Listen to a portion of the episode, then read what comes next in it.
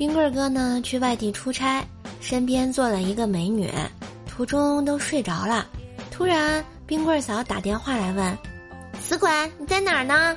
冰棍哥说在车上。这时，旁边的美女迷迷糊糊的醒了，只听她用柔弱的声音对冰棍哥说：“嗯，你压到头发了，动一下好吗？”然后对面就传来嘟嘟嘟的声音。唉，为冰棍哥默哀三秒钟啊！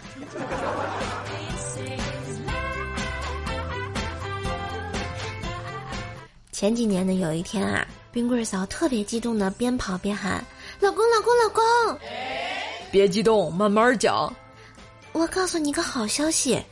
什么好消息啊？这么激动？我已经两个月没来例假了。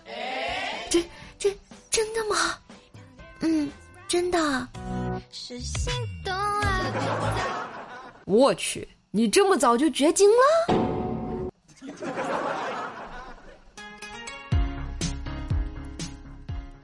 邻居家的小妹妹啊，来家里玩儿，小侄子高兴坏了，把他珍藏的营养快线都拿出来，给小女孩倒了一杯，然后用瓶盖呢给自己接了一点儿，和小女孩碰杯。喝完之后，小侄子呢还假装一副喝醉的模样，身体啊东倒西歪的。小女孩开心的不行，就笑他：“你这晕奶，不是酒，你不会醉的。”小侄子回答说。是你脸上的小酒窝让我醉的呀！小女孩笑得更开心啦。我在旁边看到一愣一愣的。看到这里啊，我就觉得男人的有些技能啊，是打娘胎里自带的吧。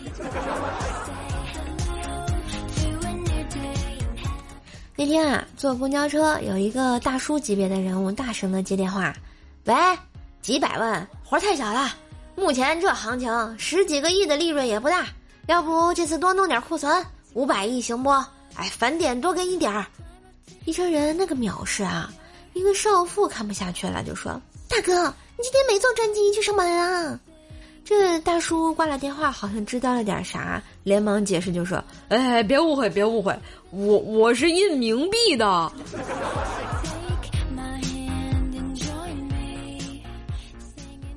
今天上午啊，我和薯条一起去公园散步啊，突然间呢就下起了小雨，然后我就说道：“条儿，你看这雨下的，雨水都打在脸上啦，咱们还是回去吧。”然后薯条回答道：“瘦瘦，我怎么没感觉呀？”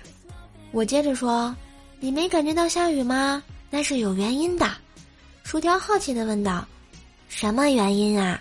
我回道：“嗨。”那不是因为你化妆化的太厚了呀，然后薯条就给了我一巴掌，没爱了。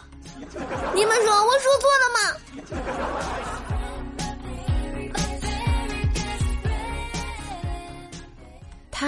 在雨夜里遇见了失恋喝醉的他，从此便义无反顾的爱上了他。他为他煮饭洗衣。打理家中大小事务，但他始终只是在旁淡淡的看着他。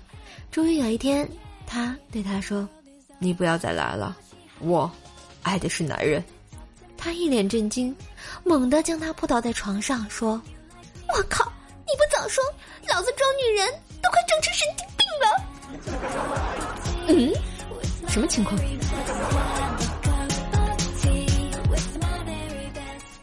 小的时候啊，跟小朋友比赛看谁尿得远，然后我输了很多次。后来妈妈很不解，问我为什么裤子都是湿湿的，我就实话实说了，然后就遭来一顿毒打。打完以后还警告我：“你一个姑娘家再敢跟我玩这个，你试试。”嘤嘤嘤。喜欢节目请订阅，给专辑五星好评哟，么么哒！收听更多段子，请加微信号“怪兽手幺零幺四”，怪兽手全拼加幺零幺四哟。